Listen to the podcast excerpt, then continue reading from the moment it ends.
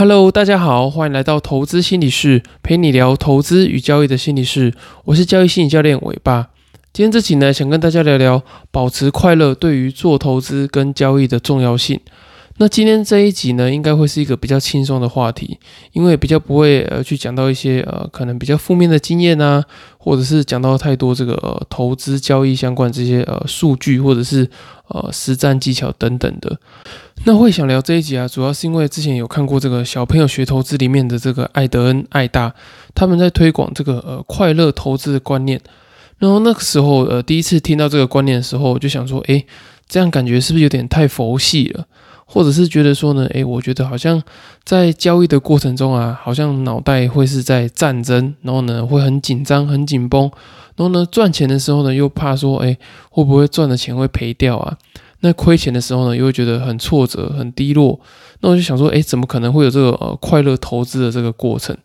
可是随着这个呃交易心理学研究的越多，然后呢，呃，这个投资跟交易的经历也越来越丰富之后，诶，才发现哦，原来保持快乐的这个心理状态啊，其实让你在这个交易的过程中会比较容易呃处在一个呃安定稳定，就是这个心情比较稳定的这个状态。那当你这个心绪状况稳定的时候啊，那自然而然比较不容易被这个呃情绪干扰到你的这个投资跟交易的决策。那我觉得主要有四个点啊，我想跟大家分享一下，就是，呃，保持快乐有哪些呃面向可以让你的这个投资跟交易呃做的比较好。那第一个呢，就是我觉得可以增加你在呃持股续报上面的这个耐心，因为这个呃在做交易的过程中啊，我觉得除了呃面对亏损这件事情很痛苦以外呢，我觉得还有另外一个非常痛苦煎熬的地方，就是呢，你想办法要把部位。抱的比较长，抱的比较久，这个过程其实是非常痛苦的。因为呃，假设说你一开始抱的过程中你是上涨的，那在上涨的过程中，你无时无刻都想说啊，涨这么多了，我是不是应该要把它卖掉？所以你就会有一种呃获利回吐的这个呃紧张的感觉嘛。那除了获利回吐以外呢，你也害怕说这个部位就是会慢慢爆爆到亏损。然后呢，当你这个呃时爆的时间越久的时候，你遇到的这些不确定性就越多嘛。你可能遇到一些很极端的事件啊，或者是说呢，你可能呃有一个很惊人的涨幅，然后呢，可是呃你错过了，然后你爆了之后呢，诶，你又从呃底部爆到上面，然后再从上面爆到半山腰，你可能觉得说，哦，这个爆股的过程非常的痛苦。那也就是因为这么痛苦的这个过程呢，也造成说呢，很多人没有办法把一个好的部位，呃，可能报个半年、一年啊，甚至两年。你想想看呐，如果有些人是这个呃早期在布局这个 AI 的这个概念股的话，诶，你看他布局个一两年，可能这个价格啊都翻个呃两三倍、三四倍以上都有可能。那为什么我们会没有办法忍受这个痛苦呢？就是我觉得是你把这个交易这个持有的过程。我之前听到有人分享这个一个蛮特别的名词，叫做呃持股体验，也就是持有股票这个体验。你如果在这个呃持有股票的过程中啊，你没有办法呃处在一个比较快乐的状态的话，我觉得是很难呃保持一个续报这个信心。那我觉得这个快乐呢，其实就跟人家说的这个自我感觉良好是有点像的。因为有时候，哦，我觉得这就是交易难的地方。有时候你如果说自我感觉太良好，又会变成是过度自信。可是呢，你如果说自我感觉不良好的话呢，你又对你的这个呃持有股票的过程啊没有办法很有一定的程度的这个信心。所以我觉得呃拿捏这个快乐的这个状态是非常重要的。就是你不用保持在一个非常呃快乐、很亢奋的一个状态，可是呢，我觉得你要保持着一个，例如说基本的心情愉悦啊，然后呢，呃，在你的这个呃报股票的过程中，你可能会持续的去关注你这些股票的这些好消息啊、坏消息。那你必须得在这个过程中找到一定程度的这个快乐的感觉，也就是说呢，你在投资的过程中，你不管是印证你的假设啊，或者是你在做这个投资研究，呃，投入这个心力，然后感觉到说，哦，自己好像呃在研究一个很重要的事情，然后这个事情让你可以赚钱，呃，这些过程啊，我觉得都可以呃增加你的这些呃持股体验，也可以让你在这个呃报股票的过程中感受到快乐。那呃，感受到快乐之后啊，你就更愿意抱这个更久的股票嘛？我觉得这是一个这个正向的循环，所以我觉得呢，呃，保持快乐的第一点就是呢，能够增加你持股续报的这个耐心。那第二个呃关键呢，就是当你保持快乐之后，你比较不会因为这个交易的挫折而放弃投资，因为我们在这个看到很多人啊，其实他呃可能亏损了十几万、二十几万，或者是亏损一百万之后，他就想说啊，我真的不适合做投资。可是也许他只是因为运气不好啊。或者是说呢，呃，在这个报股票的过程中，他觉得实在是太痛苦了。他可能连接到一些他呃以前的这些成长的议题啊，或者是他连接到他现在的这些工作压力等等的，他就觉得说了，哦，交易呃的这个被否定的感觉实在太痛苦了，然后呢，他就不想要再继续做。所以我觉得，呃，你除了交易，除了要赚钱以外呢，你也在需要在这个交易跟投资决策的过程中，让自己保持呃这个心情愉悦，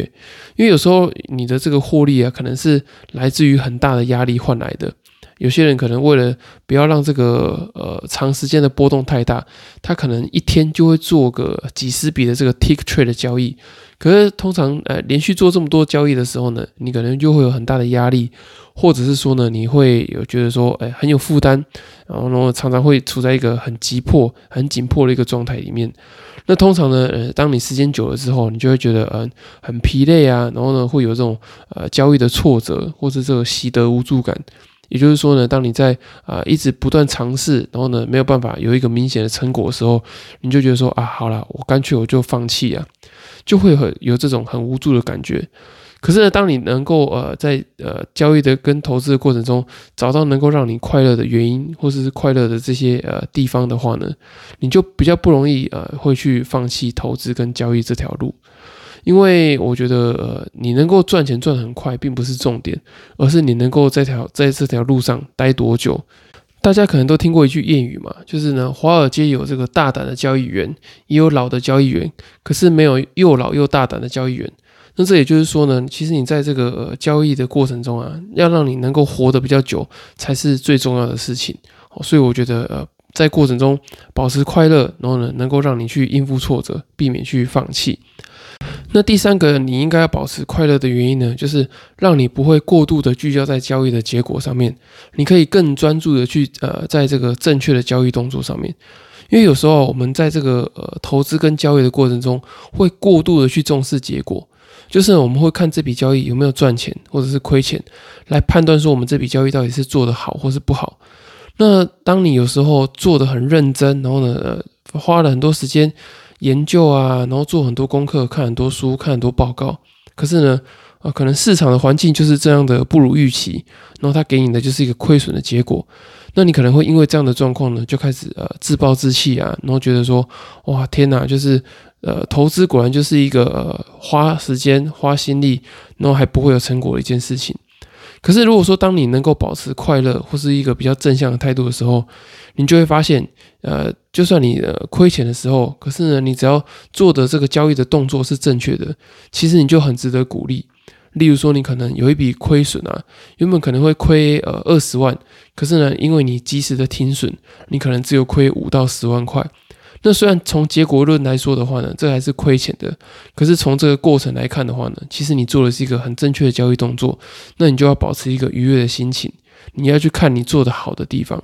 所以我觉得，呃，保持快乐一个很重要的点，就是让你不会聚焦在这个呃过度聚焦在这个亏损的结果上面。你可以发现说，哎，你有时候你虽然亏损了，可是你做的是一件对的事情。那这样的话呢，就有效去帮助你维持一些好的交易动作。我觉得这个是非常重要的。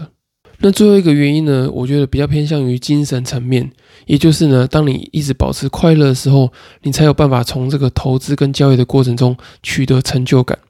像有些人呢，啊，我举李丰某为例子好了。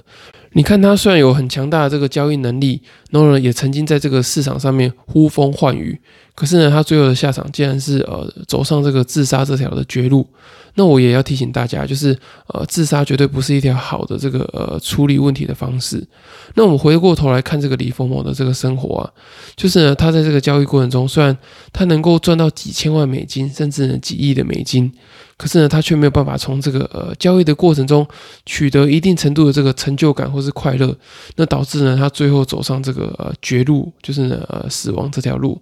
所以我觉得呢，呃，在投资的过程中。保持快乐是能够让你呢获得这个成就感的来源。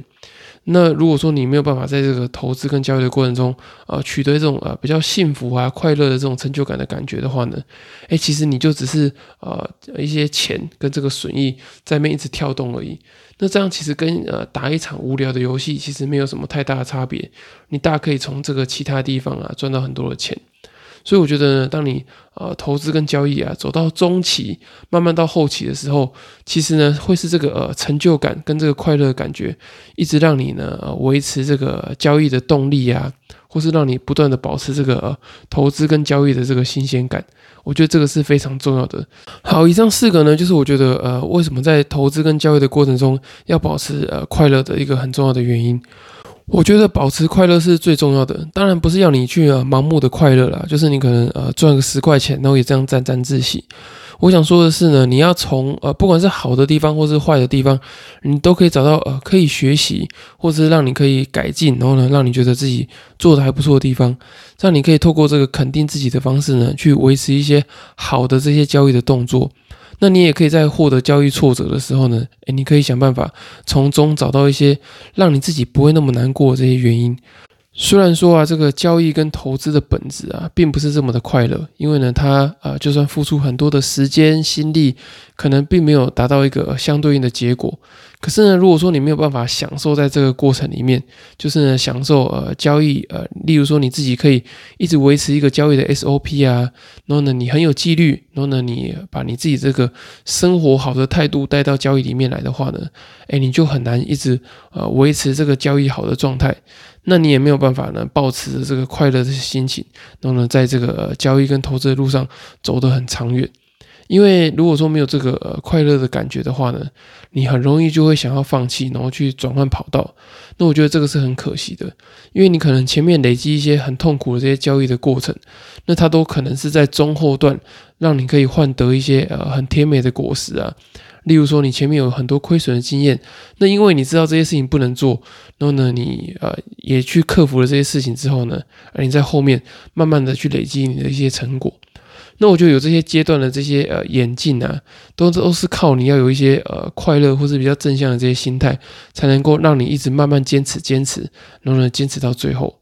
因为我觉得很多中途而废的人啊，都是因为他们在这个呃交易里面只有感受到这个痛苦的感觉，完全感受不到一丝丝的这个快乐。所以呢，我觉得呃在投资跟交易之前。不管是前中后了，我觉得呃，适时的找到一些能够让你快乐的呃原因，或是快乐的方向，都是很重要的。好，以上就是今天的内容。那如果说呢，你觉得说你在交易过程中啊，还是一样找到很多痛苦的话呢，也很推荐你看呃我刚出版的新书《在交易的路上与自己相遇》。那我先写下我在呃交易的过程中啊，就遇到什么样的这些困难跟痛苦。然后我也会跟你分享，说我怎么样把这些痛苦的呃感受啊、经验啊，转换成一些比较有意义的这些呃想法跟认知等等的。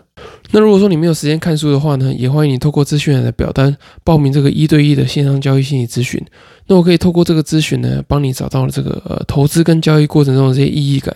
然后呢，当你比较痛苦的时候，我也可以帮你呃想办法怎么样去呃适应，或者是呢呃调整自己的认知，让你呢可以比较快的融入这个呃投资跟交易的心理状态。